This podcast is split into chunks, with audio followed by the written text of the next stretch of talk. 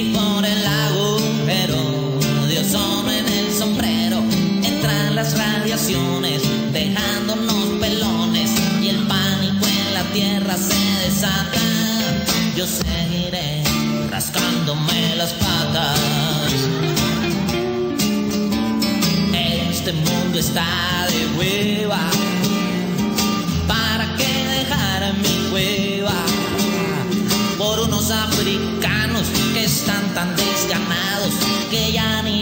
Compras a los supermercados.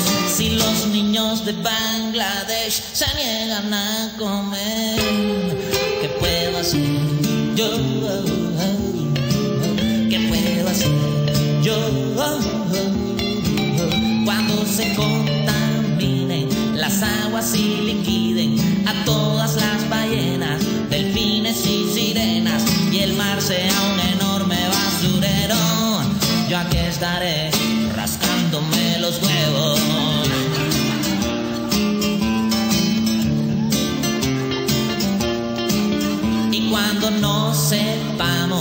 es lo que respiramos y como medicina traguemos gasolina y todos al final nos asfixiemos, yo seguiré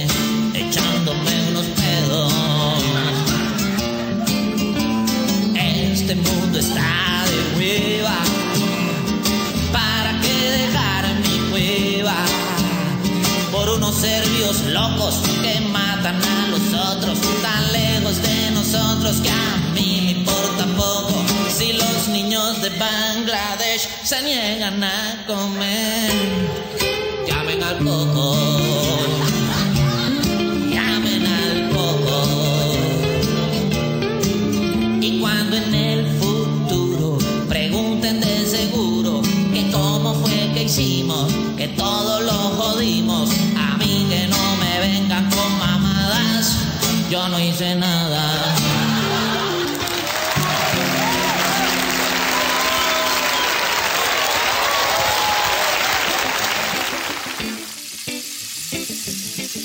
Bueno, y comenzamos con filosofía urbana. Nuestro tema de hoy es pues ah, salvemos al planeta. Sí, vamos a salvar el planeta, vamos a ver cómo podemos contribuir a que esto no se siga jodiendo tanto. Y vamos a comenzar nuestro programa. Todos los que se consideren progres, eh, que hablan de salvar el planeta, de ecología, del cambio climático, de Greta Thunberg, de los coches eléctricos y cómo, de qué manera podemos ser mejores habitantes y considerados con el medio ambiente de nuestro planeta, va dedicado este, este podcast. A ver, la filosofía busca encontrar respuestas en base al razonamiento de preguntas que pongan en tela de juicio tu criterio o lo que tú crees que es verdad. Y ahí vamos. Toda esta historia comienza cuando eh, decido buscar un coche nuevo influenciado por todo el bombardeo de información medioambiental, el cambio climático, que se está derritiendo el Ártico, los incendios provocados en el Amazonas, que se jode todo, la contaminación, en fin, el Mediterráneo, que es un gran cementerio y también es, aparte de, de un gran depósito de plástico, también es un gran cementerio. Entonces, ¿qué pasa? Bueno, como tengo que comprarme un coche nuevo, eh, pues digo, mira, yo no quiero que, yo no quiero que esto se termine de desmoñar por mi culpa. Si esto se desmadra, no será porque yo no hice nada. Algo tengo que hacer. Así que me puse el traje de ecologista, de salvador del planeta, de, de tipejo buena gente, como dicen aquí, y me enrumbo hacia los concesionarios en Barcelona que ofrecían modelos híbridos con sistemas GLP, con paneles solares que reciclan el agua de las cloacas y, y la usan como energía y por supuesto que fuesen eh, cero emisiones. Esto para mí era muy importante, que, que, fueran cero emisiones y que no contaminaran y eso era lo que yo quería. Claro, eh, el que les está hablando en este podcast es un pobre. Y aquí viene lo bueno. Cuando tú llegas como es mi caso, eh, pidiendo un coche cero emisiones a un concesionario que algunos vendedores, algunos vendedores me recuerdan a los que atienden en las funerarias. Todos son muy formales, andan vestidos de traje y corbata, esas caras largas que te ponen. Y como yo soy tan informal, en la mayoría de los casos de entrada, siempre me miraban de lado, distantes. Así como, ¿qué, qué, qué se querrá robar este tipo aquí? Además que ellos no sabían si tenía el dinero para comprarlo de contado. Y, y, bueno, les digo algo. Si ustedes quieren comprar un coche de contado, es más caro que si lo quieren comprar a crédito. Y a crédito te hacen unos descuentos que después terminas pagando como si hubieses escogido el coche de gama más alta. O siempre que siempre te la lían para que pagues de más. Lo cierto es que llego y, pregunto, por supuesto, pues por los coches de emisiones, que era lo que yo iba buscando. Primero llegué a un concesionario Hyundai que tiene un modelo que se llama Kona, con un descuento eh, que si es híbrido de 5.760 euros. Esto, esto es una pasada. Es una pasada para un pobre y sudaca como yo. Esto es la hostia, como dicen aquí. Además, si eres autónomo, como también es mi caso, o sea que pagas la multa por trabajar en España, te ofrecen más descuento. Y entonces, esto todo por internet. Y comienzo a sacar las cuentas en mi mente y pienso, bueno, esto ya es pan comido. Vamos, este coche con todos los descuentos me debe salir como por mucho, por mucho, unos 8 mil euros. 8 mil euros y, y venga, vamos para esa. Los precios que te encuentras en internet no tienen nada que ver con los que te encuentras en el concesionario, pero ni de lejos. Una vez que entré ahí y me golpeó la dura realidad y me recuperó del shock de, de, de los precios verdaderos, eh, precios verdaderos con descuento ¿no? Y recupero el aliento un poco, entonces comienza mi conversación con el vendedor y le digo, mira, este modelo es, es el híbrido, refiriéndome al, al, modelo híbrido específico. Ya, pues, eh, en uno de esos concesionarios, yo no voy a decir nombre ni marca ni nada de eso, para, para aligerar un poco más la cosa. Total es que llego y le pregunto, mire, este modelo es el híbrido. Y el vendedor me mira así despóticamente y me dice, sí. Y, y, yo como buen ignorante le vuelvo a preguntar, o sea que esto es cero emisiones. Y el vendedor me responde, bueno, cero emisiones por debajo del el límite normal permitido es decir, un 0,7% sobre el consumo por litro cuadrado respecto a la velocidad de crucero que usted fije en el vehículo. Y claro, dependiendo si hay retrasos en el tráfico, del color que usted elija del coche, si hay fuertes lluvias, si el gobierno de España accede a dialogar con los catalanes, porque este coche lo va a usar en Cataluña si hay un partido Barça-Madrid en el Camp Nou, si pierde el Barça, si Kim Jong-il dispara más misiles de prueba, si la niña Greta Thunberg asiste a otra cumbre del clima, en fin, todo esto influye, como usted verá, pues en el consumo de, este coche, porque esto es un coche ecológico. Todo esto me lo decía mientras me miraba con aire de superioridad, como si estuviese pensando así vaya su normal que me ha tocado hoy. Entonces, es aquí donde suelto la gran pregunta y le digo, bueno, yo no quiero usar gasolina. Si es híbrido, si este coche es híbrido, pues yo prefiero usarlo con batería solamente. El vendedor puso la misma cara que ponía el cura del instituto cuando nos confesaba y yo le decía que me gustaba masturbarme. Una cara de, ay, oh Dios, Dios. Y enseguida me dice, mientras pensaba, otra vez, con, otra vez, pensaba otra vez, pero vaya que ignorante este tipo.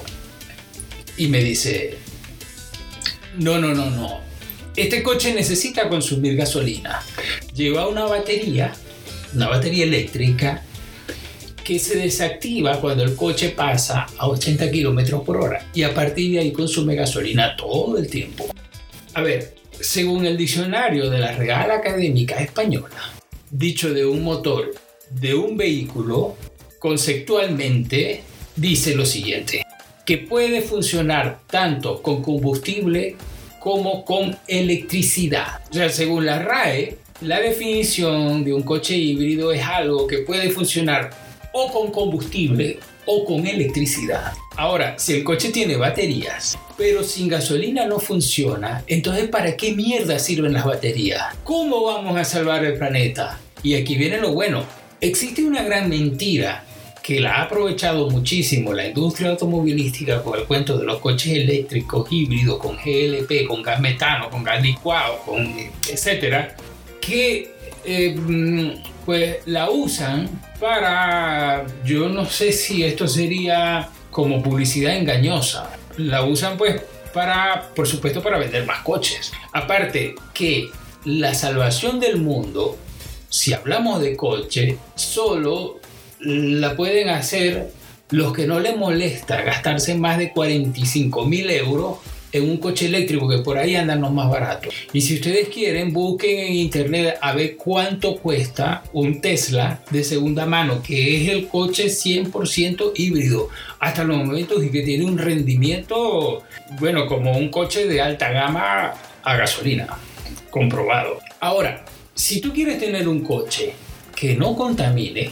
eso tenemos que revisarlo, porque el coche eh, no contamina, y te puedes sentir muy ecologista. Y ahora viene la gran pregunta, ¿cuánto contaminaron para construir ese coche? La fabricación de las baterías que usa ese coche se fabricaron sin emitir ningún tipo de contaminación. ¿Has averiguado eso, amigo ecologista? ¿Lo has averiguado? ¿Tú lo sabes? Y eh, en conclusión, la construcción y el ensamblado de un vehículo puede provocar unas emisiones contaminantes superiores en un coche eléctrico que uno tradicional. Así que amigos ecologistas que andan con sus coches híbridos, que van con combustibles fósiles, abran bien los ojos. ¿Por qué? Porque además la construcción de baterías para el almacenaje de electricidad necesita de la quema de combustible durante su fabricación. Es que además la construcción de baterías para el almacenaje de electricidad necesita de la quema de combustible durante su fabricación. Que no veamos su quema y las consiguientes emisiones no significa que no existan. En Bernstein, que es una prestigiosa consultora, han elaborado informes en los que se comparan distintos modelos para comprobar cuáles son las emisiones totales de dióxido de carbono durante toda su vida útil o ciclo de vida, como, como le llamen. Y la gente de Bernstein ha calculado que un BMW 320i a gasolina arroja a la atmósfera durante toda su vida útil aproximadamente unas 22,8 toneladas de CO2 divididas en gasolina consumida un 20%, extracción y refinamiento del combustible 2.2% y la fabricación un 0,6%.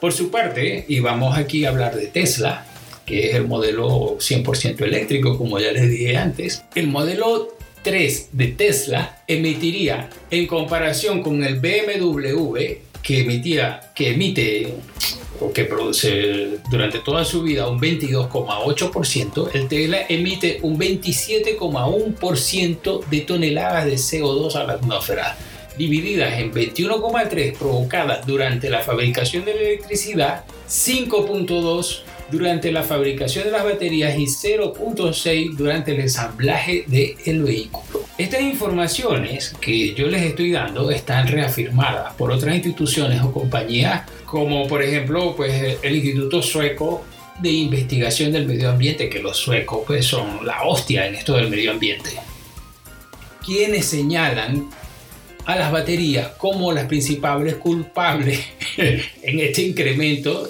de las emisiones contaminantes. Así, según los cálculos, las baterías de 30 kilovatios hora de Nissan Leaf provoca 5.3 toneladas de contaminantes de CO2, mientras que la de un Tesla modelo S de 100 kilovatios hora emite 17,5 toneladas de CO2. O sea, a ver, ustedes pueden tener un coche eléctrico y a lo mejor se sienten bien porque piensan que no está contaminando, pero es que estamos jodidos por todos lados porque igual se contaminó cuando se ensambló ese vehículo con la pintura, porque la pintura, o sea, son unos vehículos idénticamente igual a los vehículos de gasolina. Eh, llevan los mismos materiales y llevan algo todavía más contaminante, que son las baterías. Y yo con esto no estoy haciendo apología a, que destruyamos al planeta ni a que consumamos. Yo lo que estoy es eh, buscando respuestas, eh, intentando mm, razonar un poco sobre esto de que no destruyamos al planeta. Eh, bueno, aquí hoy estamos a día, hoy estamos a día 16 de diciembre. Hay un actor muy famoso eh, español que está casado también con una actriz muy famosa española de Hollywood. Este actor tiene un Oscar y pertenece a una familia legendaria, una familia de actores. Y él hizo un documental sobre el Ártico y este documental pues ha sido muy publicitado y todo esto y, y resulta que es este actor tiene una casa no es una casa, lo que tiene es un palacio en las Bahamas que gasta cualquier cantidad de agua en los jacuzzi y todos los tratamientos de belleza que usan los artistas de Hollywood, porque esta gente nunca quiere envejecer porque el negocio de ellos es estar siempre guapos. Entonces, todos los tratamientos pues usan, parece que, que son a base de hidroterapia y esto consume mucha agua. Imagínense en las Bahamas, que es una isla, a partir de que pues el coche que usa es un coche que contamina y que consume gasolina, pero, pero muchísimo. El objetivo de este podcast es como em, hablar un poco sobre, sobre toda esa mierda que hay, sobre toda esa hipocresía que hay de salvar al medio ambiente. Al día de hoy, como les estoy diciendo, eh, al día de hoy, es que tengo que mirar el teléfono porque no sé qué día es hoy. Al día de hoy, 16 de diciembre, la cumbre del clima que se realizó en Madrid ha fracasado. Y ha fracasado porque a ver, organizar una cumbre del clima, el éxito está en organizarla, no en los acuerdos que se logran para intentar em, combatir la contaminación y salvar al planeta, porque todo es una hipocresía, todo es una mentira. Además que España que es un país que tiene cualquier cantidad de empresas que contaminan los ríos y que contaminan los mares. Y bueno, aquí mismo en donde yo vivo, en Cataluña, en Barcelona, hace una semana ha ocurrido un, un incendio en una fábrica de productos químicos que contaminó uno de los ríos que van directamente al Mediterráneo, de, los ríos que forman el afluente del Besós. Y pues aparecieron en los noticieros una cantidad de peces muertos esto durante eh, la cumbre del clima.